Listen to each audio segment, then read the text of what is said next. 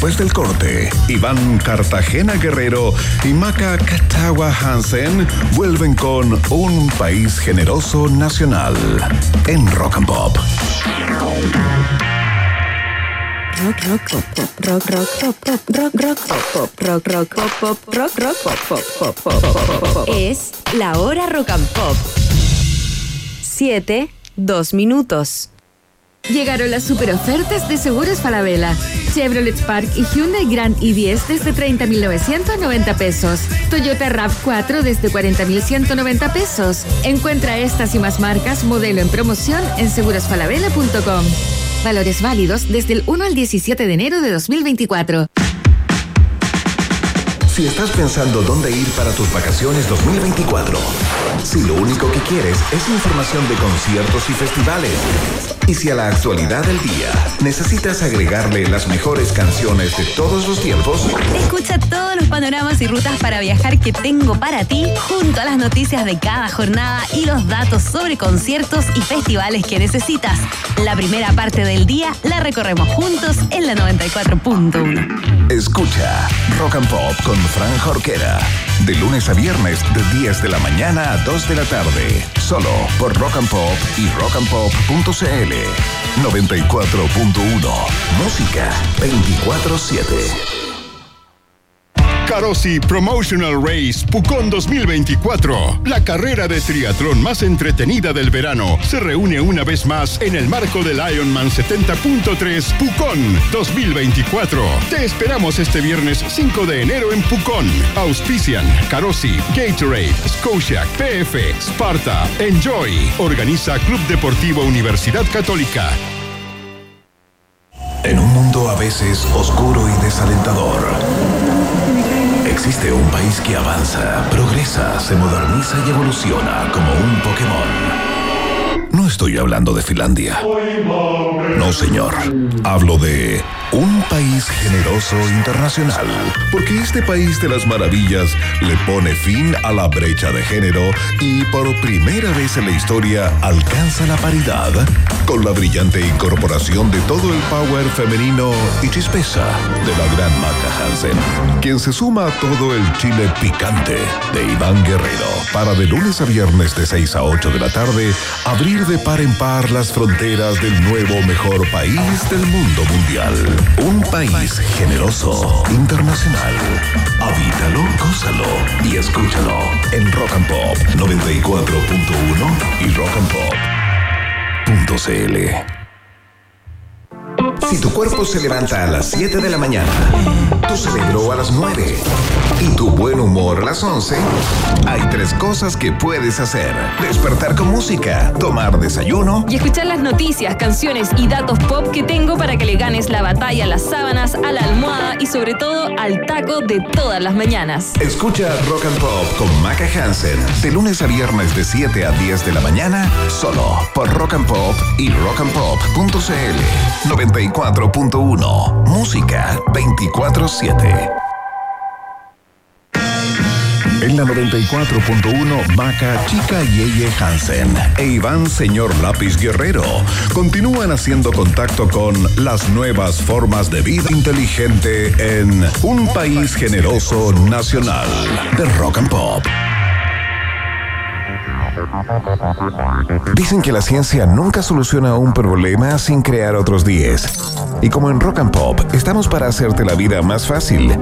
Gabriel León llega con su pipeta, su vaso precipitado y sus respuestas. Aquí comienza la ciencia pop en un país generoso. Conozco a un científico, tú también lo puedes ser. El método científico te ayudará a entender.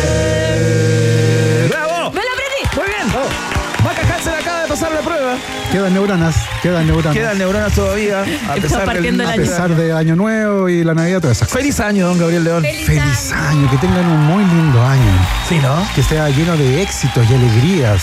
Lo merecemos ya a estas alturas, ¿no? Lo merecemos. No es que lo necesitemos no, solamente. Lo merecemos, Lo a, nivel, merecemos. a nivel mundial. A nivel global. Lo, lo merecemos. Después de todo lo que hemos pasado, Tanta cagada. que- algo de eso vamos a revisar en el día de hoy. Sí, ¿no? claro. Tengo la impresión, Eh, eh, eh. esto es como un una suerte de balance. Sí, le- lo que pasa es que la semana pasada tuve un problema personal. Me tuve que ir a la playa. Bueno, sí, te vimos ahí. Me te vi tuve, a través de tu me Instagram. tuve que ir. Sí. Entonces, eh, y la conexión es pésima. Oh, sí. Entonces, Tenemos que trabajar no en puedo, eso, No ¿ah? puedo trabajar en la playa. Solo puedo dedicarme a mirar el mar.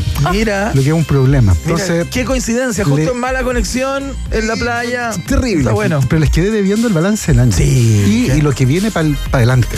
Pero ¿cómo lo que viene? Si eso tú eres un tipo que está en la ciencia, en la empiria, vas a hacer una proyección tipo Nostradamus. hacer el horóscopo chino de la ciencia.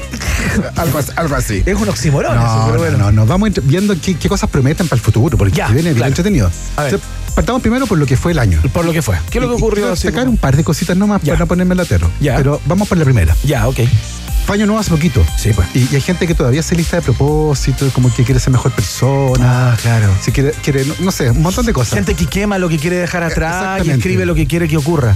¿Cuál creen ustedes que uno de los propósitos más escritos en esos papelitos y que por cierto no se cumple? Que la gente escribe así con mucho así. "Ah, Voy a hacer dieta. voy a hacer dieta. Un clásico, po. Un clasicazo. ¿Cuántas? Mira la maca como levanta la mano con vergüenza. Sí. Mírala, mírala, ahí está. Voy a dejar el azúcar. Voy a comer menos pan. ¿Hiciste esa promesa tú? Llegó a tirar la Coca-Cola por la nariz. escupir. Ustedes no pueden verla, pero es Claro, esto es casi azúcar almíbar por la nariz. Cuando Bueno, le hice esa pregunta. Por supuesto. Bueno, pero eso es típico. Sí, po. Pero Eh, no- esto no tiene azúcar, dice. Sin azúcar. Ay, me inter- ese va para otro tema de conversación. Pa' pero- otra- pero pa- este eso punto es inter- para otra columna. Para otra columna. Pero esto es interesante. Eh, el manejo del peso corporal ha sido durante décadas eh, un problema gigantesco de salud pública. Claro. Y de hecho, en el último tiempo ha sido un problema gigantesco, particularmente en países como el nuestro, donde la obesidad infantil, eh, la baja actividad física y otros problemas relacionados eh, generan problemas de salud que, va- que acompañan al alza de peso. O sea, no es el sobrepeso per se, Claro. sino que las otras consecuencias que están, diabetes, claro. diabetes de tipo 2, enfermedades cardiovasculares, problemas de la articulación y todo eso que em- empieza a sumar. Claro. Entonces uno dice, vamos a hacer dieta. Y para cualquier persona que haya hecho dieta, ¿es fácil o difícil? Oh, Difícil en general. Es tremendamente difícil. Claro. Tremendamente difícil, por un montón de razones. Eh, pero es complejo, no es fácil. Entonces no es, no es un problema de voluntad tampoco, es extremadamente complejo. Y por lo tanto, la industria farmacéutica ha estado tremendamente interesada durante décadas en encontrar algún medicamento que ayude a bajar de peso. Bueno, sí. hay No, hay de uno, hay uno de moda. miles, Bueno. ¿no? Hay uno de moda, Iván, Bueno. que lo usó Cristina Aguilera. Bueno, allá vamos, A ver. allá vamos. Eh, durante décadas ha habido un montón de tratamientos para bajar de peso. Claro. Que, ojo, han funcionado, pero que son extremadamente peligrosos. Desde cáncer, eh, partiendo por ahí. Eh, Como externalidad del tratamiento. Exactamente, a el uso de anfetaminas para bajar de Sí, peso, claro, que fueron tremendamente populares en los 60 y 70, Claro. que dejó la tendalá en todo el mundo y que finalmente fueron prohibidos para este propósito, ¿ya? Pero la industria... Lo que no significa que no se receten se todavía siguen medio usando, a la mala. y se siguen usando. Se y de hecho, usando. en Chile en los 80 medicamentos como el detilpropión, por ejemplo, hacían nata, ¿ya? Y eran derivados de anfetamina con un montón de efectos adversos, qué sé yo. Entonces, para la industria farmacéutica, esta área ha sido un área de mucho interés durante mucho tiempo, Claro. pero ha sido un pozo sin fondo. Ya, Porque nada funciona y lo que funciona te mata. Entonces no, no, hay como, no hay como una transacción ahí válida. Mm. Y eso comenzó a cambiar, yo diría, hace unas tres décadas atrás, ¿Ya? cuando en un laboratorio farmacéutico danés comenzaron a trabajar en un blanco terapéutico que casi nadie había mirado ¿Ya? y de hecho tenían poca expectativa, tanto que le asignaron el proyecto a una bioquímica eh, que no tenía un equipo grande formado, una mujer joven, que se fue de postnatal ¿Ya? y, y cuando volvió a los dos años, eh, le dijeron, toma, hazte cargo de este proyecto. Y tenía dos personas y nada más, pues. Era Ya. como, chuta, dijo, este es un proyecto que no tiene mucho futuro. Y empezó a mirar y dijo, chuta, entonces a lo mejor yo tampoco tengo mucho futuro en la empresa. Como que era un proyecto muerto. Claro. Ya, ya. Y empezó a Hazte trabajar. cargo de este muerto. Hazte cargo de este muerto. Y empezó a trabajar en ese proyecto. Y con el paso de los años, pues esto fue un- una, una cosa tremendamente larga, empezaron a ver que tenían un tratamiento, una molécula en particular, que era muy efectiva inhibiendo, por una parte, eh, regulando, perdón, los niveles de azúcar en la sangre. Ajá. Y por lo tanto era un muy buen tratamiento para la gente que tenía diabetes. Claro. Particularmente de tipo 2. Pero tenía un efecto adverso este medicamento. Hacía que las ratas en el laboratorio comieran menos. Y eso era fantástico. Ya. O sea, era un, era un medicamento que estaba orientado a. Diabetes tipo 2. A paliar otra dolencia. cosa. O una dolencia en particular. Así como escuchas, Iván, para Tal- diabéticos. Tal cual. Ajá. Y el problema es que duraba muy poco en el cuerpo. Na- un minuto. Ah, mira. Menos de un minuto. Entonces había que aplicar inyecciones a cada rato. Uf. ya. Entonces el trabajo de esta bioquímica fue estabilizar esta molécula. Perfecto. Y le empezó a pegar cositas hasta que logró estabilizarla. Ajá. Básicamente le pegó una molécula de grasa que permitió que viajara en la sangre, unida a una proteína muy importante que es la albúmina. Y eso la estabilizó y permanecía más tiempo circulando. Perfecto. Y sus efectos terapéuticos eran más prolongados en el tiempo. Ajá. Y eso permitió hacer los primeros ensayos con personas, ya no con ratoncitos, sino Claro. con seres humanos. Y efectivamente era muy bueno para tratar la diabetes de tipo 2. Y se autorizó, de hecho, originalmente para tratar la diabetes de tipo 2, que, se- que está vinculada con la obesidad, por supuesto, con la resistencia a la insulina. Claro. Pero, y aquí viene la parte interesante, en el camino empezaron a ver que las personas que usaban este medicamento inyectable, Ya. inyecciones diarias, Ajá. bajaban de peso de una manera brutal. Sí. Yo Sin tener mm, diabetes de ningún tipo. No, no, tenían diabetes, Ah, ya. Controlaban la diabetes con el medicamento, Pero pero, además, además bajaban de de peso por una brutalidad. Mira. La gente dijo, ¿sabes qué? Muy interesante la diabetes de tipo 2, pero la obesidad es- acá es lo interesante realmente. Y en el camino, este medicamento se empezó a hacer muy conocido. De hecho, en Estados Unidos tiene un- un- una, una publicidad que usa una canción que es muy pop, ¿Ya? y dice así como, oh, Ozempic", como It's Ah, Magic. pero It's Magic. It's Magic, ¿cachai? Ya. Pegaron el It's Magic con el nombre de este medicamento que es Ozempic. Que It's Magic de alguna Magic. manera. Y la gente lo empezó a usar sin tener diabetes de tipo 2, ¿Ya? solo para bajar de peso. Perfecto. Al punto que se Ah, esto convirtió... es lo que decían como el remedio de los famosos o el remedio Yo de conozco mucha gente- La dieta de Hollywood. Yo Exactamente. tengo amigas que lo usan. Ya. De hecho, Y te puedo decir, está más flaca, pero me da miedo los no, efectos bueno, adversos. es que no sabemos todavía, ojo con eso. O sea, no sé si es ese mismo remedio, pero Debe yo ser, la primera no, vez tuve ser. que inyectar uno, así como Sí. probémoslo como es, Ah, hacer mira. aquí, a ver, y Sí. vienen las jeringas listas. Sí, claro, y es una vez al mes. es que ese es otro. Ese, bueno, es pero lo más nuevo, el sí. más nuevo, claro. Sí. Y lo inyecté yo y funcionó bien. Me dijo, ah, funciona. Y yo, ya, pero que no te haya pasado nada. Bueno, no quiero ser cómplice. bueno, el problema es que funciona tan bien que la gente lo empezó a usar sin tener diabetes de tipo 2. Claro. Y la gente que tenía diabetes de tipo 2 se quedó sin medicamento. Ah, claro, Porque fue acaparado. el stock. No. Por supuesto. De hecho, en Hollywood, ahora cuando alguien baja de peso, ya no le preguntan qué dieta hizo. O sea, o sea, Ozem- al ¿Saben qué es eso? Ozempic, al tiro. Eh, y de la mano con eso empezaron a salir otros medicamentos basados en el mismo concepto de otros laboratorios farmacéuticos que ahora se inyectan una vez a la semana o una vez al mes. O sea, ya no es la inyección todos los días. Cacha. Creo que era una a la semana. Y en el último ensayo, del último que fue aprobado hace poquito por la FDA en Estados Unidos, de hecho a fines del año pasado, ah, 2023, eh, en el, gru- hubo tres grupos, de, tres grupos de- en el experimento. ¿Ya? Eh, los tres tenían que hacer dieta y ejercicio. Ese era mínimo, ese es el desde. ¿Ya? A un grupo le dieron placebo, o sea, una inyección de agua. ¿Ya?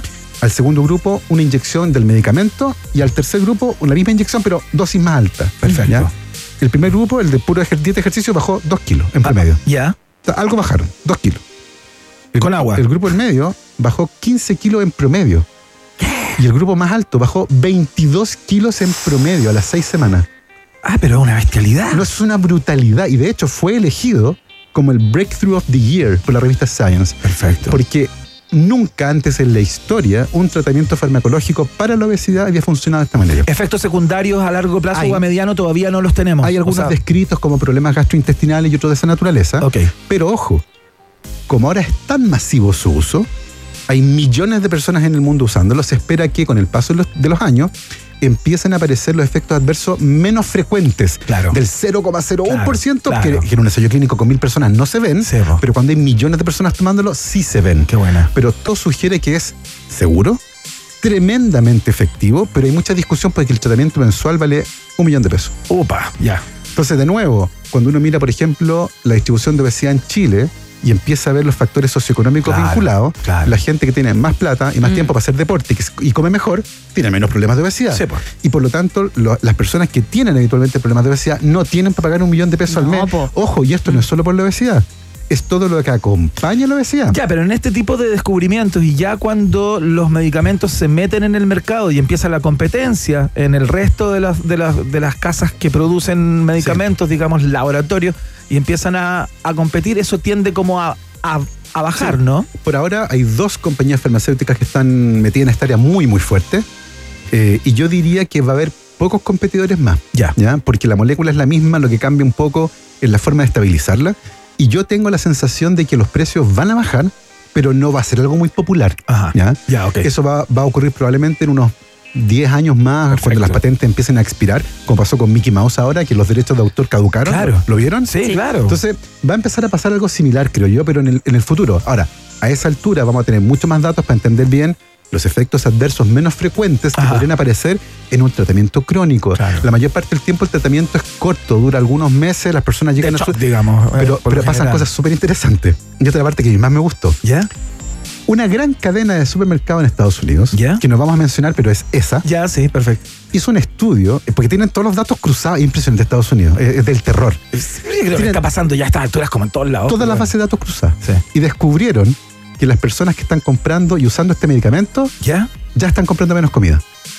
Ah, mira. Cruzaron las bases de datos. O sea, espérate, hay un cambio entonces en la en cultura los del hábitos, consumo. Claro, absolutamente. en los hábitos. y eso hace una señal de alerta, particularmente en un mercado como Estados Unidos, donde la comida rica en grasa, Sí, po. rica en azúcar, es la reina. Pero es más interesante todavía. Por supuesto. En términos ¿Alguien me de, puede escribir de con salud la- pública. Por el impacto como en la salud porque pública. eso quiere decir... ¿Alguien me puede mandar el doctor que usa? Bueno, ojo que esta, em- eh, ya, ya hay analistas diciendo que este, este cambio en los hábitos de consumo va a empujar a las grandes cadenas a cambiar la oferta. Claro. Porque ya no te pueden seguir vendiendo el pack de po. 24 muffins. Sí, po. porque no lo estáis comprando. Entonces ahora va a tener que ser la lechuga especial, el Claro. pollito no sé Como qué. pasó mucho en Estados Unidos que tuvieron que sacar una ley porque la bebida extra, extra Claro. large, los tamaños de la No, comida degenerado, degenerado. Sí, Las porciones en Estados Unidos son una Claro, cosa. Uno como loco. chileno va, ay, vio una bebida para toda la familia, si total se rellena. Una bebida con seis bombillas, por Sí. favor. Pero eso pasa mucho en Estados Unidos. Entonces, es interesante porque ya estamos viendo que va a haber un cambio transversal. Y es muy probable que los hábitos de consumo de alimentos cambien también. que tiene que ver con los resultados de tu esfuerzo y de tu trabajo, ¿cachai? Como yo me imagino que una persona que ve que el medicamento este le está funcionando y se mira al espejo y se ve mejor y se siente mejor, va a tener una mayor tendencia a cambiar sus hábitos si es que eso le, a- le asegura cierta Ya. continuidad en este estado. Eso es súper interesante porque se ha demostrado que este medicamento tiene efectos en el sistema digestivo, pero también en el cerebro. Regula el apetito en el cerebro. claro. Entonces es súper interesante porque sí, está el factor que tú mencionas, me veo mejor, me siento mejor, voy a seguir en esta. Claro. Pero además actúa sobre el cerebro, Claro. te da menos hambre. Sí, eso que es lo necesario. Muchas veces tenéis que cambiar el switch. Eh, estuvo también el boom. Y yo diría que hasta ahora está, o, o lo paró la pandemia de las mangas gástricas también y de la operación. Que ojo, que tienen, que tienen un valor terapéutico Sí. súper importante Sí. por los otros problemas que acompañan. Claro. Pero, pero hay un porcentaje importante de exactamente. Hay que cambiar la switch. mentalidad. Por eso te dan eh, psicólogos nutricionales y no toda la gente. No, de hecho hay muchas va. personas que se han operado Sí. y, se Claro. y después de algunos años Sí, claro. han vuelto a recuperar Sí. incluso más peso que Y en antes. menos de años, Por incluso. supuesto. Porque esas personas, muchas de ellas me han dicho, bueno, yo soy gordo de la cabeza. Ya, y ese es el punto. ¿Cachai? Claro. Entonces, es súper interesante los efectos que se están descubriendo de este fármaco, al punto que fue reconocido transversalmente como el gran logro científico del 2023. El breakthrough. El breakthrough of the year. Perfecto. Hacemos el balance 2023 con Gabriel León eh, y dijo que iba a destacar lo que vendría, digamos, Sí. los temas que se van a instalar, pero parece que tienes otra. Un- un- yo quiero recordarlo porque no estuve, pero sé que la maca lo hizo, pero quiero recordarlo porque es el momento del año. Los Ig Nobel. Ah, los Ah, Ig pero Nobel, pasó mucho tiempo, por favor, por favor. Qué, tú, qué lindo, tú qué lindo momento de los Ig Nobel. Sí. Eh, lo estuve revisando hoy día de nuevo, de, ¿Ya? de todos los ganadores que hubo. eh, y hubo uno en particular que fue muy interesante, que era Me lo que encanta. pasaba en el cerebro cuando alguien repetía mucho una palabra. Ah, sí. O cuando se te descompone. Blanco, ya. blanco, blanco, Sí. blanco, blanco. Sí. Y de repente pierde el sentido. Totalmente. Bueno, es fantástico. Eso es fantástico. A mí me parece- pasaba mucho. Me pasaba mucho. ah, los Ig Nobel. Había otro que era uno de unos coreanos que hicieron una suerte como de baño, Ya. que tomaban muestras de todas las excreciones, ¿Ya? incluyendo una impresión del ano, para poder tener como toda la anatomía del y la salida y, y todas las cosas que acompañaban, ¿cierto? A todo lo que uno expulsa. Una cosa bien impresionante, Sí, como es un molde, un molde. Es, un molde, es como un el de molde la bala, anal, de la digamos. pistola. Cada pistola, hay cachado, cada bala Tiene tiene, su- tiene como el tamaño del revólver. claro, ya, eh, deja su eh, huella, digamos. El ano también. También. Sí, po. Sí, deja po. su marquita. Deja su marquita, claro. Eh, no mí- pasa en colume. Lo de las palabras que repite, repite y después se te va, a mí me pasaba con pestañear. A veces como que pestañaba y estaba tan consciente que estaba pestañando que después se me olvidaba cuándo tenía que... Y, ah, me arde el ojo. Atención, Ig Nobel. Ese es, ese es otro problema. Atención, eh, Comunidad Psiquiátrica de Chile. Exactamente. No, mándenme el dato del Colegio doctor. psiquiátrico. Para bajar de peso mejor. de Chile. El que pincha. Eh, solamente quería recordar aquello muy bonito ese momento del Sí. Ig Nobel. Recordemos la ceremonia, que la parte que más me gusta a mí es que los, todos los ganadores tienen 30 segundos para dar su discurso de aceptación. Sí, hermano. Y si se pasan de los 30 segundos, una niña de 7 años en tutú se para con un megáfono y empieza a gritar, estoy aburrida, lo que es notable. Notable. Y esto ocurre en, en En Harvard, Harvard, ¿no? en Harvard. Y, lo, y lo entregan premios Nobel de verdad. Sí, pues. Y volvió ahora al auditorio después de la pandemia y a la entrada del auditorio entregan una hoja de papel en blanco. ¿Sabes para qué? Que es para convertirla como en un. Para que hagas tu eh, avioncito de en- papel. En, un avión para tirarle en a el momento en que tira de avión, de- no, una cosa ñoñísima. Me pero eso, encanta. quería hacer un pequeño. Me encanta. un Sí, no, una cápite con eso que, que es permanente en esta columna, digamos, eh, echamos mano mucho a los Nobel supuesto, acá, por porque supuesto. claro, tiene esa cosa Ya. que te hace reír primero y luego pensar. Exactamente, ese es el lema que tiene. Ese es el lema, claro. Bueno, quiero hacer ese pequeño recuerdo. ¿Qué viene ahora? Ya. El próximo año. ¿Qué viene? Eh, Uno, ¿Qué vendrá? Chat GTP 5. Oh, sí. Oh. Ya está, ya está en, eh, en Si es que no lo siguen demandando. Eh, viene, viene esa parte probablemente es la más interesante. Ya. Claro. No se supieron. Lo que hizo el New York New York Times. Times. ¿no? New York Times a la que sumaron muchos medios del mundo. Por supuesto. Mm. De hecho, yo creo que estaban esperando que alguien con mucha espalda lo hiciera. Claro. Porque si cualquier mono, un artista va y demanda a Eh. Google, a Microsoft, Matanga, hijo la changa. chao. Pero entiendo que tiene que ver particularmente con que se está utilizando contenido de muchos medios de comunicación Para entrenar y alimentar el, eh, que después, a la inteligencia artificial. Que ojo, después se usa para lucrar, porque, Sí. porque no, es, no es donado. O sea, hay, hay cuentas de pago y tú pagas por este servicio, entonces están usando esa información. Es como. que ellos no reportearon, que ellos no generaron. Por supuesto. Dale, dilo. Iba dilo. a hacer un ejemplo que igual no me rete. ¿Cuál, cuál, cuál? Dilo, dilo, dilo. Es como el top 5 de la televisión chilena en el CQC cuando usaban las imágenes de otros canales y después los canales se enojaron porque estaban Bueno, claro. usufructando por las imágenes de Es que verdad, no, porque muchas veces esas imágenes en ese canal y en ese programa marcaba más rating que en el que no canal sé. original. Bueno, y esto está pasando y bueno, Bueno. se está de- Pero es interesante lo que No, no, pasa. En, en dos frentes. Ojo, el uso de esta tecnología que ya en Estados Unidos hay discusión gigantesca con respecto, por ejemplo, al ensayo, al ensayo escrito. Claro. Y hay gente que dice el ensayo escrito murió. No, ya, no sacáis nada con mandarle a los estudiantes una- haga un ensayo. O sea, porque metís los prompts, digamos, Y listo. que estáis buscando y te da una cosa articulada con cierta, el, el con punto cierta está, lógica. ¿cuál es el ejercicio ahí? Sí. ¿Cuál- ¿Dónde está? Dónde, ¿Qué gana el estudiante con eso?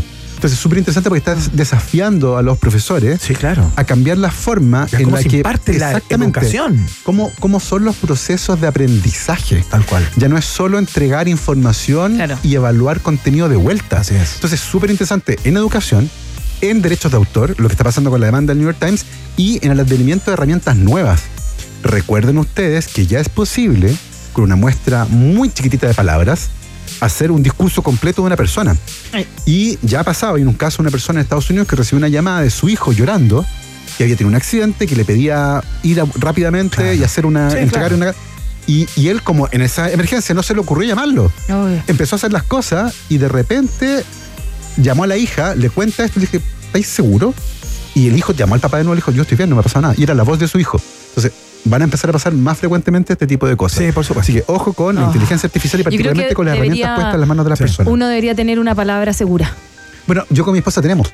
¿En serio? Tenemos. Sí. ¿Cuál? Tenemos. No te la voy a decir. Pero por ejemplo, Por un momento pero por pensé que ejemplo, podía caer. uno como familia se pone de acuerdo. Cuando tengamos un problema, yo te voy a llamar Sí. y voy a decir paraguas Poto. y después No, de el hecho, problema. nosotros tenemos una pregunta. Yo te voy a preguntar una cosa en particular. Y si no me contestas bien, voy a colgar.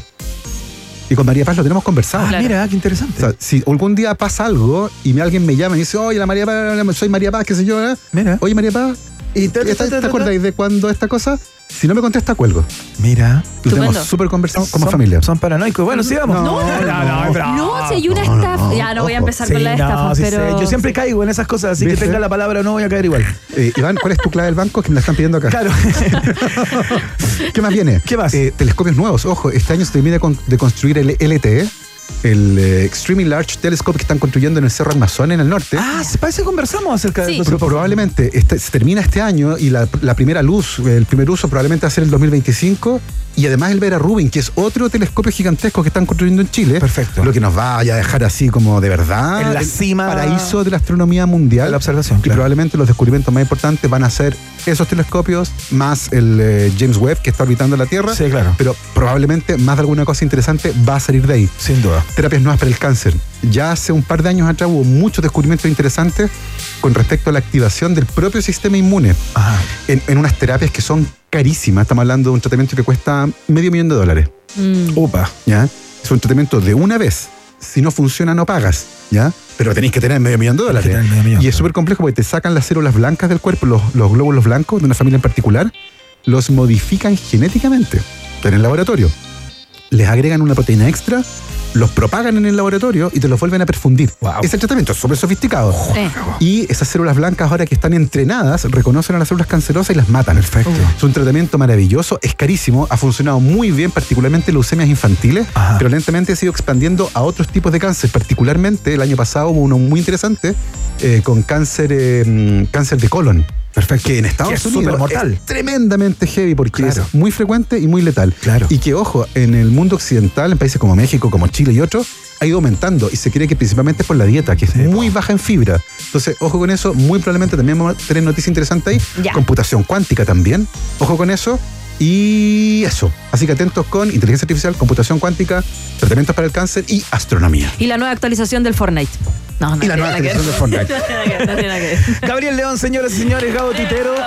¿Cómo sigue tu vida, Gabriel? ¿Bien? Rodando, rodando, Rodando, sí, pues estáis haciendo un programa, ¿no? Estoy en rodaje de la ciencia pop. Claro. ¡Ah, qué Eh, bacán! mañana, de hecho, tenemos Eso jornada de para rodaje NTV, ¿no? NTV, sí, es un eh, proyecto financiado por el Consejo Nacional de Televisión. Mira. Estamos en pleno rodaje, vamos a seguir probablemente hasta marzo o abril en rodaje. Perfecto.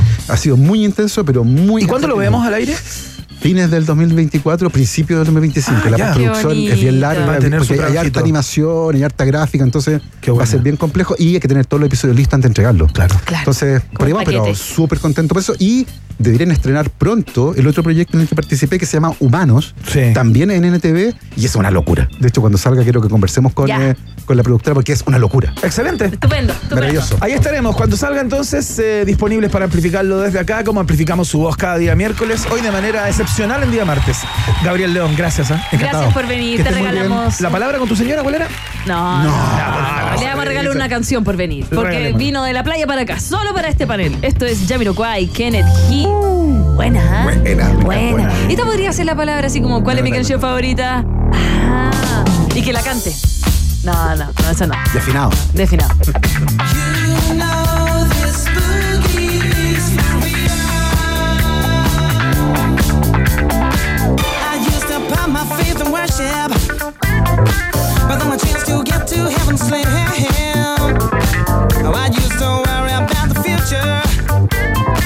but then I threw my caution to the wind. I had no reason to be carefree, no, no, no, until I took a trip to the other side of town. You know I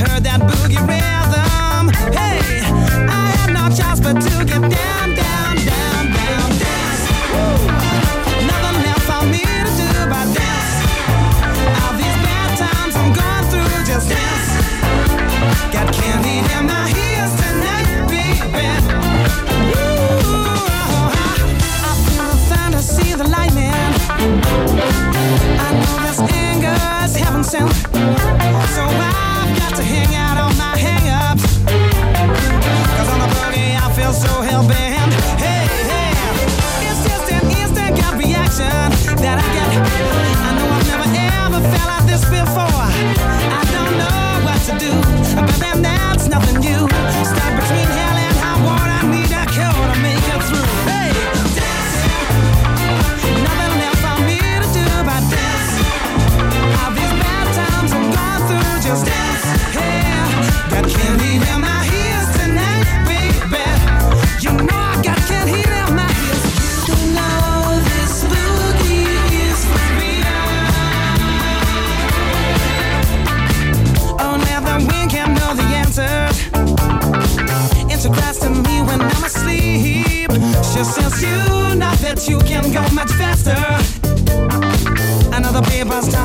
so cheap. Hey,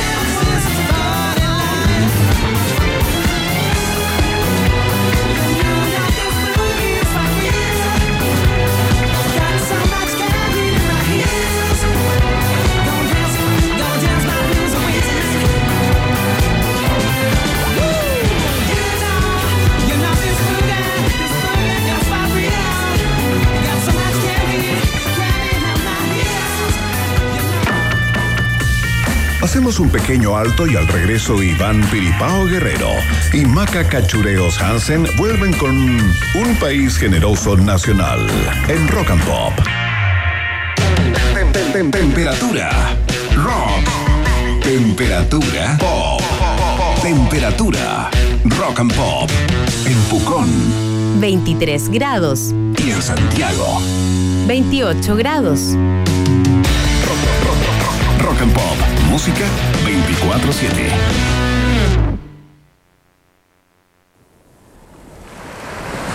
Quieres una mirada más verde y sustentable de la realidad, y si te gustan las tardes y terrazas al aire libre, Acompáñame de 4 a 6 de la tarde con canciones frescas, noticias sustentables y también los lugares que tienes que conocer esta primavera y verano. Todo esto junto a la actualidad precisa y la mejor música. escucha Rock and Pop con Natalia Reyes, de lunes a viernes de 4 a 6 de la tarde, solo por Rock and Pop y rockandpop.cl 94.1, música 24-7. ¿Por qué dudar que los niños son el futuro? Porque la deserción escolar en algunas zonas rurales es alarmante. ¿Por qué creer en un estudiante? Porque Camila, junto a su profesora, investigaron cómo el uso de robots pedagógicos aportan a que los niños vuelvan a interesarse por aprender. ¿Y por qué nos preguntamos todo esto? Porque preguntarse es el inicio de toda investigación. Tus por qué, donde Chile más los necesita. Admisión 2024. Universidad Autónoma de Chile, más universidad. Iván Merquén Guerrero y Maca Cacho de Cabra Hansen siguen explorando las maravillas de nuestro universo local en Un País Generoso Nacional por la 94.1. Estimados pasajeros, pónganse cómodos y prepárense para el despegue. Llegó el momento de subirte al DeLorean de la 94.1 y viajar por la historia de nuestra cultura pop. Es el viaje en el tiempo en un país generoso de la rock and pop. Primera estación. Mira, Hermoso, ¿eh? este viaje yo vengo a hablar de otra cosa. ¿Cómo? O sea, esta canción no tiene nada que ver con el viaje. No, pero Mira. vamos a hablar igual. De hecho la puse porque yo sé que te va a gustar. Sí, Esta pues cómo no. Band of the Run, eh, el quinto disco que sacaba Paul McCartney después de que The Beatles se separaran y el último que grabó con Apple Records fue un éxito contundente. Totalmente. ¿Cierto? Claro. Muy contundente, de hecho. McCartney estaba lleno de proyectos en la década de los 70 y demostraba que había vida más allá del cuarteto de Liverpool. En mayo del 74, menos de un año y medio después de lanzar Band of the Run, y ya en el sello Capitol, por fin había acabado su contrato con Apple, sus Wings lanzaban Venus and Mars. La grabación había sido dura. No se estaban llevando bien ahí los integrantes. Estaban del moño, ¿no? Estaban del moño y McCartney estaba un poquito chato, estaba cansado. Pero el disco fue otro rotundo éxito para The Wings. Total, ya habían demostrado todo lo que se puede demostrar en la música. Y él quería más. Paul McCartney. Tanto éxito, le sabía poco, Iván. Claro. Mm.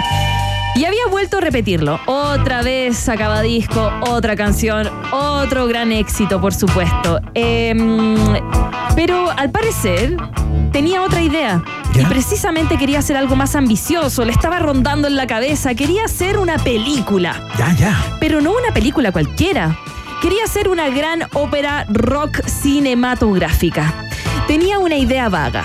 ¿Qué tal si llegara a la Tierra una nave de extraterrestres y una vez en nuestro bello planeta se les ocurriera usurpar los cuerpos de una banda de rock y suplantar sus identidades? Ah, mira. Mírala. Como en el tema sci-fi. Eso quería hacer. Ciencia y, ficción. y claro, necesitaba a alguien que diera forma a su idea de extraterrestres parasitarios. Y Julio Rojas no había nacido. Julio Rojas no había nacido, pero había otra persona. Que ya te voy a contar quién y es a quién vamos a hablar. Y es que, claro, necesitaba a esa persona y había escrito un primer borrador con unos cuantos diálogos, pero alguien tenía que darle forma. Claro. Y se le ocurrió recurrir al escritor de ciencia ficción del momento, Isaac Asimov. No te puedo creer que le fue a Simov con el cuento. Sí, ese Isaac Asimov. Asimov escribió un primer guion al que tituló provisionalmente 5 y 5 y 1 y que, como has podido deducir, nunca vio la luz. Nunca fue publicado y el único manuscrito descansa en la colección de Isaac Asimov en el Centro de Investigación de Archivos Howard en la Universidad de Boston. La cosa no terminó bien. Asimov terminó diciendo que acabó la corta colaboración porque nada salió de eso porque McCartney no sabía reconocer algo bueno. Ya, Macaulay le haber cuestionado el guion Sí, y Isaac se Asimov pelearon. dijo, mira, ratón, ¿cómo se te ocurre a- con el padre de la ciencia ficción, al menos en este periodo de tiempo? ¿Cómo se te ocurre que no te guste? ¿Cómo se te ocurre que no te gusta Mira, el texto? a grandes rasgos, la historia que le propuso Asimov a McCartney, que al ex Beatle no le gustó, era esta. Unos aliens parasitarios se estrellan en la Tierra y tienen la necesidad urgente de encontrar anfitriones adecuados para usurpar. Prueban con lagartos, luego con vacas, antes de decidirse por los humanos. Pero no es hasta que escuchan música por primera vez que los humanos les hacen tilín. y la música que escuchan no es otra que la de los Wings. Adoptan su aspecto y montan una super banda de rock. Yo no sé por qué, pero me los imagino todos con las caras de los miembros de Wings, sino con el ¿Sabes de. Así todos como medios locos. Mejor así, ¿no? Sí. Como que no haya salido esto. Pero se dan cuenta que sin humanos, de por medio la banda no va a llegar nunca a ser buena. A McCartney no le gustó. Resulta que a Sir Paul le habían decepcionado que Asimov no usara los diálogos que él había escrito. Claro. O sea, la historia podría ser, pero la verdad que no le gustó que Asimov no lo tomara en cuenta. ¿Y por qué hablamos de esta historia? Porque en 1920, un día como hoy, en la ciudad rusa de Petrovichi, nace uno de los grandes autores de la ciencia ficción del siglo XX. Te estoy hablando de Isaac Asimov.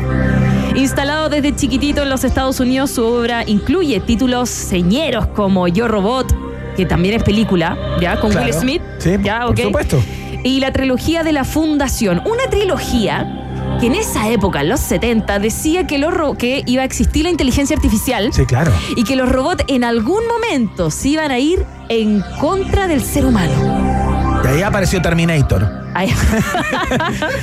Bueno, dejó, además dejó una vasta obra de divulgación científica y murió víctima de, del HBI, podemos decir, HIV. VIH. Sí, no sé por qué lo ponen al revés. Porque está en inglés. Sí, pero. HIV.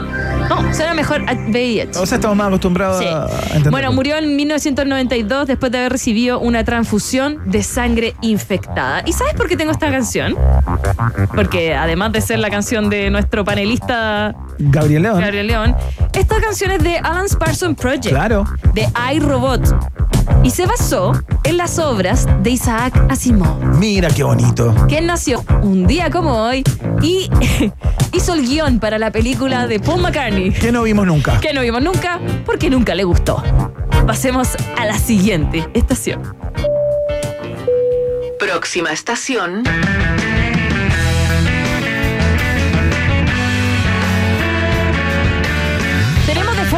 Akineton Retard con Jason Torelli. Akineton Retard es una banda nacional conducida por Vicente García Huidobro Amigo personal. y ex locutor de rock and pop. Claro, le mando un abrazo gigantesco. Trabajamos mucho tiempo juntos en otras radios. eh, y le- lo quiero mucho. eh, la- Es un buena onda. Eh, aparte es un tremendo artista, un Pero no vamos a hablar de él.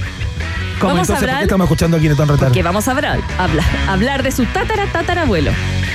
Porque un día como hoy falleció en 1948 Vicente Huidobro. Mira la vuelta. Mira la vuelta. Interesante la vuelta. Interesante. que diste para llegar acá. A los 54 años, víctima de una hemorragia cerebral, muere uno de los grandes poetas chilenos, Vicente Huidobro. Nacido en Santiago en 1893, su primer libro fue Ecos del Alma en 1911, a los 18 años. Eh, de 1931 es su obra maestra Altazor o El viaje en paracaídas. En el prefacio de ese libro se lee una de mis frases favoritas de Mira. todos los tiempos. Y si yo me muero, espero que la pongan, porque dice, sí, me gusta mucho. Los cuatro puntos cardinales son tres, el sur y el norte. Buenísimo. Increíble.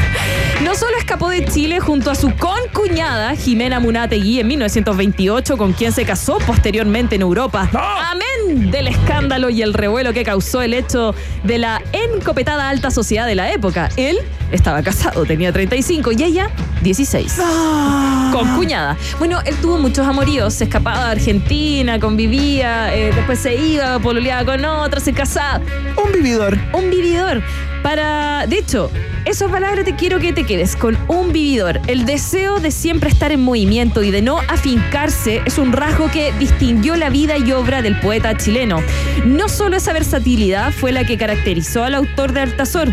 Para el crítico Camilo Marx, eh, su mayor mérito es la total maestría y el dominio del español, tanto que llegó a calificársele como el inventor del castellano. Mira, ahí tenéis Borges. Ahí tení. Es considerado por la crítica literaria nacional e internacional como uno de los principales divulgadores del movimiento poético vanguardista en Chile y en América Latina durante el primer tercio del siglo XX y especialmente por el desarrollo de su teoría estética conocida por él como el creacionismo. Mira, puedo hablar de él muchísimo. Estuvo en el Partido Comunista también. Claro. Eh, hizo revistas, diarios, apoyó eh, también la causa en España. Fue cronista en algún momento también, además se de. peleó con además Neruda. poeta. Se Claro. odiaba con Neruda. Eh, bueno, pero si no, vamos a estar hasta mañana hablando de este poeta. Iniciador y exponente del creacionismo, es considerado uno de los cuatro grandes de la poesía chilena junto a Gabriela Mistral, Pablo Neruda y Pablo de Roca. Un día como hoy, entonces, fallece a los 54 años. Y escuchamos a su tatara tatara nieto. A Kinetón Retal. Nos vamos a la próxima estación. Qué buen nombre, banda. Próxima estación. Yo le pedí a Lemmy que esta canción le pusiera play nomás. Porque es un disco slash canción ¿Ya? que dura como media hora. O sea, es una sola canción, es un solo tema. Ah, no, tiene, tiene varias conversaciones, gemidos, aplausos, risas. Ya es un, como un proyecto experimental. Sí, Así suena al menos. así suena. Porque en 1969, un día como hoy, John Lennon y la policía de la ciudad de, Nueva, de Newark, de Nueva Jersey, incautó 30.000 ejemplares del disco Unfinished Music Number One, Two Virgins. John Lennon con Yoko Ono. ¿Así se llamaba el disco? Así se llamaba. Unfinished Music Number One. Yes. Two Virgins. Sí. Ahí se acaba. Ahí se acaba. Mira. No Todo tenía idea esto- de esto, fíjate. No, todo esto por considerar su portada con personas desnudas que era pornografía. Ah, mira. Se trata del primer álbum experimental publicado por Lennon y su pareja, Ono, en 1968. No, ahí está la foto en que aparecen los dos dados vueltas así y mostrando Esta era como el frontal. poto. Ah, Esta ya, frontal. front- Lo que pasa es que el álbum, la parte de adelante era frontal, ¿ya? Y la parte posterior era el potope que la, usó la Rolling es la Stone. foto que conocemos, claro. Sí, pero Rolling Stone no podía usar la, delantera. Ah, claro. ¿Cachai? Sí, po. Bueno, Unfinished Music fue creada como una serie de álbumes en lo que John Lennon y Yoko Ono documentarían su vida en común. Two Virgins, eh, del 68, iban a inaugurar esta trilogía. Ah, perfecto. Unfinished Music era una trilogía que Era una partía trilogía. con Two Virgins. Claro. Después le seguía Life with the Lions, publicado el 69 y grabado parcialmente en la suite del Hospital Reina Charlotte de Londres, cuando Ono sufrió su primer aborto durante la relación con Lennon. Ah. Para finalizar la trilogía, editarían en noviembre del 69 Weddings Album, con el que celebraban su matrimonio del 20 de marzo de aquel año. Este fue el último que tenía eh, fotos del matrimonio, tenía como era como un álbum de K-pop. Incluía todo. Ya, perfecto. Photocards. Claro, claro. Stickers. Stickers de todo. Bueno, el primero de la serie que estamos tratando de escuchar, y te digo tratando porque yo lo escuché. Este es Two Virgins. Sí. ¿Ya? Hay que tener paciencia, igual. Hay que tener paciencia. Bueno, este álbum fue el resultado de una visita de Yoko Ono a la casa de John Lennon en Kenwood el 19 de mayo del 68, aprovechando que la mujer de Lennon, Cynthia, estaba de vacaciones. Ok, y todavía con los Beatles activos el año Ajá. 68. No se trató de una cita típica, ya que pasaron la tarde-noche jugando con una máquina cinta Brenel en el estudio de la vivienda para crear un collage de sonido. Por eso escuchamos esta cosa. Claro, estaban jugando extraña. a hacer ruidos Sí. curiosos y meterlos en la máquina. Sí. Dios mío. Mientras corrían los bucles de la cinta, John iba saltando de un instrumento a otro, grabando sonidos de piano, melotrón, batería y guitarra. Emplearon distorsión, eh, reverberación y efectos de retardo, pero también incluyeron parte de la conversación entre ellos. Ah, mira. Con Yoko riendo. llorando, llorando, gritando y gimiendo e improvisando mientras Lennon le respondía con sonidos. Dios. Pero esto se publicó. Sí. Pero esto lo vendían en una, uno podía ir a buscar a una tienda de discos Sí, esto. te lo cuento, te lo cuento. Ya, ya. En cuanto al título del álbum, Unfinished Music Number One, Two Virgins, música inacabada número uno, Dos Vírgenes, Philip Norman asegura en su biografía de Lennon, de, eh, que se llama The Life, que surgió a partir de una sensación que la pareja tenía de ser dos inocentes vírgenes perdidos en un mundo enloquecido. Oh. Perdón que me ría. Y también porque después de terminar la grabación, hicieron el amor por primera vez. ¡No! O sea, después de que terminó todo esto, eh, se metieron a la cama. Y por eso de alguna manera tiene como ese valor, ¿no? Sí. Ay, Dios. Dios. El primer disco de Lennon con Yoko Ono es más conocido por su portada que por su contenido sonoro, experimental y de difícil digestión. Lo estamos tratando de escuchar. Sí, claro, ahí estamos. Estamos tratando. ¿Quién tiene un omeprazol? Necesito un omeprazol para digerir. En ella se pueden ver un desnudo frontal completo de ambos en la parte delantera y un desnudo trasero apotope en la contraportada. Este último también ocuparía la portada de la revista Rolling Que es la Stone. imagen que uno más o menos que conoce, miran ¿no? para atrás y se ve Claro. Eh, el, el logotipo del sello Apple se pudiese interpretar en algún momento como la manzana de Eva. En esta portada, John representaba a Adán y Yoko a Eva, libres de pecado original. Por eso estaban apotope. Perfecto. Dios mío, ahí está cantando. Ahí está, a a ver, escucha, escucha. sube, sube. Dios mío. No. Es difícil, Es difícil. A ver, espera, espera, espera. El momento anti-rating. Oye, fue Lennon, ¿a ti te gusta eso? Sí, sí, sí, pero bueno. Bueno, sin embargo, aunque pudiera parecer que no tuvieron ningún reparo en posar sin ropa, lo cierto es que no fue así. Tampoco es posible obtener el testimonio del fotógrafo porque no lo hubo. Ah, se sacaron la foto de ellos. Mm, ambos querían retratarse desnudos, pero pensaban que sentirían demasiada vergüenza si encontraban a un fotógrafo, así que fue Lennon quien disparó la cámara con el programador activado. Perfecto. Es que, perdón, Lennon, perdón, Yoko. ¿Pero qué es esto? El disco vendió únicamente 25.000 copias, pero John y Yoko estaban convencidos eh, lo que llamaron como su declaración. Más tarde John aseguraría que lo que pretendía con la portada era escandalizar a la gente, pero que a ellos les parecía natural ya que todos estamos realmente desnudos. Si podemos hacer que la sociedad acepte este tipo de cosas sin ofender, sin risitas, entonces estaremos logrando nuestro propósito. Perdón, Lennon. Perdóname, pero es que no pude. no Oye, pude. realmente esto me sorprendió porque no conocía ni tenía idea de la existencia de este, de este registro Unfinished Music Number One Two Virgins. Un día como hoy entonces la policía de New Orleans eh, confiscó el material pornográfico que hizo Ono con John Lennon. Hermoso. A la siguiente. Dios. Próxima estación. ¡Epa! Ah, para cambiar un poquito el ánimo. Es hora de empezar a mover. Ah, me gusta. Es que me gusta Ilia Curia. Que suele. ¡Ah! ¡Mover el culo! ¡A mover el culo! ¡A mover el culo! ¡A mover el culo! ¡A mover el culo! Oye. Oye, ¿qué marcó esta canción? A mover el culo. Banda, a mí me gusta mucho A mí esta me gusta banda. mucho esta banda también. Ah, 1975, un día como hoy, nace en Buenos Aires el músico y cantante Emanuel Jorvilleur. Miembro de Ilia Kuriaki and de Valderramas junto a su amigo del alma, Dante Spinetta. Tras la separación del grupo comenzó también a actuar como solista. Claro. Su familia compartía mucho tiempo con la de Luis Alberto Spinetta debido a la relación de amistad que este mantenía con su papá. El papá era fotógrafo. El papá Era padrastro. Ah. Sí, Eduardo Martí, pero su papá que lo crió Claro. desde chiquitito. Eh, conocido como Dylan. Este era entonces el fotógrafo y había vivido en Seattle, Estados Unidos, durante la década del 60, de donde proviene el rumor de que fue discípulo de la estrella de artes marciales oriental Bruce Lee. Ah, por eso esa fijación de Ilia Kuriaki en, Con- en ciertos discos con las artes marciales y Sí, con todos los por japoneses. este padrastro de Ah, Jorvier. Eh, Nunca puedo decir el apellido. Orbiler, Orbiler. Orviller. Ah, acá. sería como en francés, eh, casi correcto. o intentándolo. Aunque, eh, mm, bueno, eh, bueno, se sabe que mantuvo una eh, grandiosa amistad los papás entonces Sí, de Emanuel con Spinetta y es ahí donde los hijos se hicieron muy, muy, muy amigos y decidieron entonces desde chiquititos empezar a tocar, a hacer sus propias bandas, ¿cachai?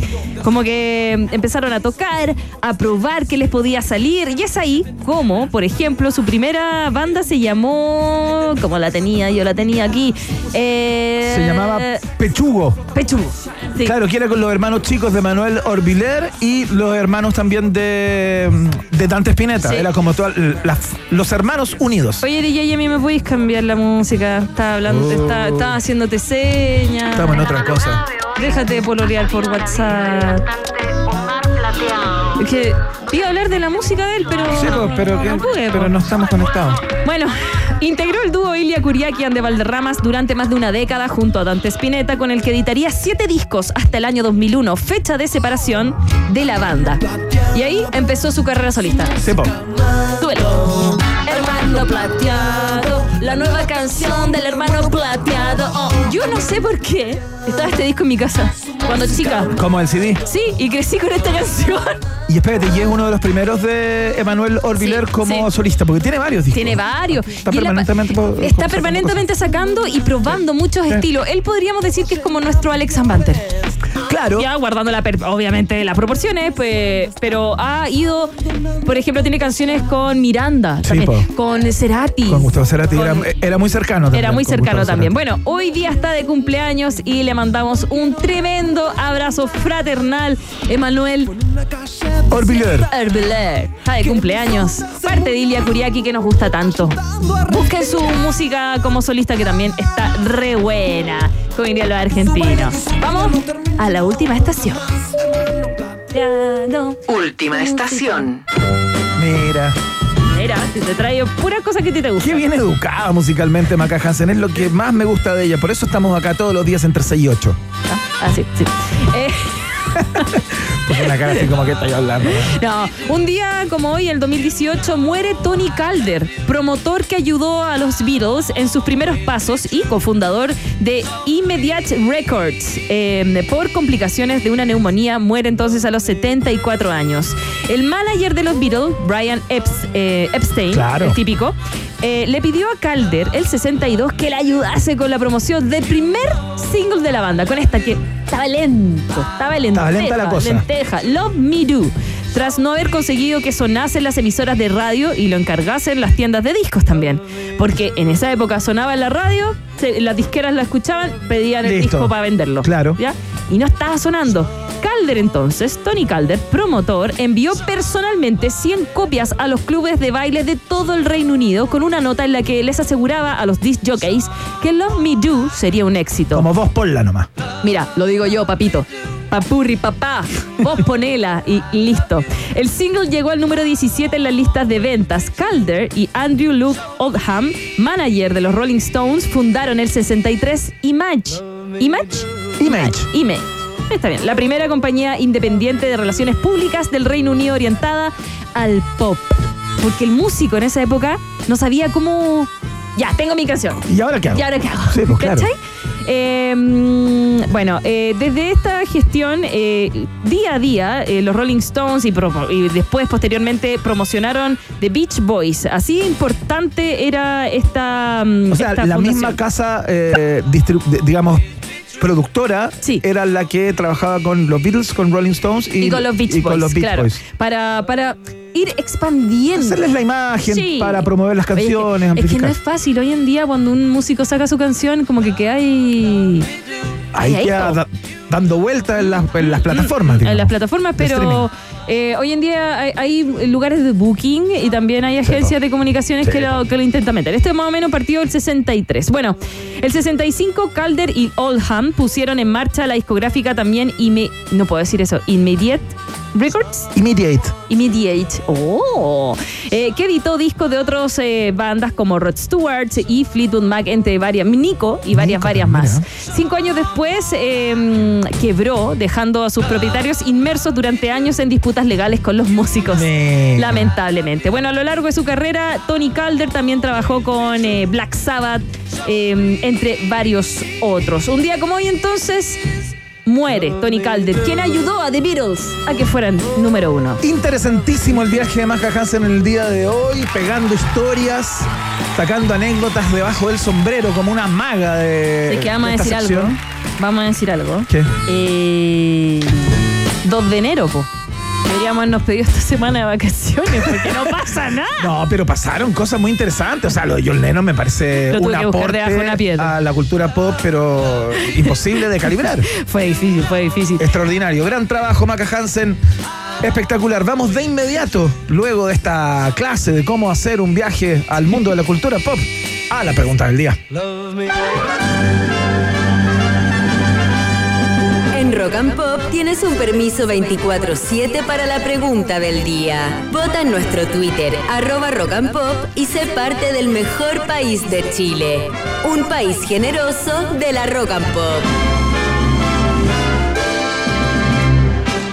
Bien, tenemos la pregunta del día lista y dispuesta para que todos ustedes nos cuenten qué les parece lo que les preguntamos en el día de hoy, que tiene que ver justamente con el rendimiento de la PAES, porque hoy se rindió justamente eh, la prueba PAES. Este 2 de enero se publicaron los puntajes, no que se rindió, eh, obtenidos en la PAES y se abrió la etapa de postulaciones para la educación superior, ¿no? El presidente Boric, de hecho, encabezó un desayuno eh, en la moneda con los estudiantes que obtuvieron distinciones, ¿no? O cuyo proceso educativo fue eh, es destacable, no como antes que solamente se invitaba a los máximos puntajes, ahora la cosa es más equitativa y trata de, eh, de salvar las brechas que hay entre colegios particulares privados y, y colegios subvencionados y colegios públicos, ¿no? Eh, tenemos los resultados, por sí, supuesto. por supuesto, vamos, vamos. Yo me tiro de piquero, yo te los doy, yo te los doy. A ver. Ya. Mira, en última alternativa quedó con un 11%. No me atreví a consultar. Claro, las personas, bueno, la pregunta era, perdón, eh, ¿cómo, ¿cómo experimentaron este día? Ya se hayan dado la PSU, la práctica académica, cualquiera. Eh, después, en eh, se- tercera está mal. Me fue pésimo, con un 20,7%. Oh, Mira. nana, y a la gente que le fue mal. Y le tuvieron que dar de nuevo. ¿Qué pasaba en tu caso, Iván, si la dabas mal? ¿La podías dar nuevo? ¿Te dejan? esperar un año. Sí, pues, pero ¿haciendo qué? Sacándote los mocos. No, no, ojalá en un preuniversitario, Mm. Preparando todo eso para que no fuera un nuevo bochón. un nuevo ocho. Nuevo bochón. Ya, después vendría la alternativa con un 30. Oye, estuvo peleado esta encuesta. ¿ah? Sí, pues. Con un 30,9% la de no la di y soy feliz. Mira, hay gente que no pasó por ese, por ese trance y por no tener ese día de estrés en que estaba esperando los resultados. Y la ganadora con un 37,6%, la alternativa B. Bien, logré el puntaje. Mira. Pero tampoco es una mayoría absoluta, un 37,6%. Sí, pues si no a todos les va bien. ¿Tú qué opináis? ¿Es necesaria que se haga esta prueba? Eh, que se, mida, eh, que se mida como a nivel general o tú crees que sería mejor que cada universidad tenga su forma de eh, evaluación? Bueno, en algunos lugares es así, eh, pero bueno, tengo la impresión que es el único indicador que tenemos hoy día. pues. Creo que, por ejemplo, en Estados Unidos está esta general, está esta general, pero además, que muy, muy general, Sí, ¿ya? Y pero además está eh, la específica de cada universidad, pero también están las universidades públicas Claro. que para las series de televisión lo hacen mucho para la broma, para el tandeo. Ay, quedaste en la comunitaria. Claro. Ay, quedaste en la universidad comunitaria y queda cualquiera. Pero de todas maneras te dan la opción de, si es que te quieres profesionalizar, de tener quizás, no sé, la mejor universidad. Claro. Pero también lo- los pagos en Estados Unidos son... Son brutales. son igual que acá. Sí, pues. ¿Has visto cuánto vale medicina? ¿Te acordás que se descubrió la otra vez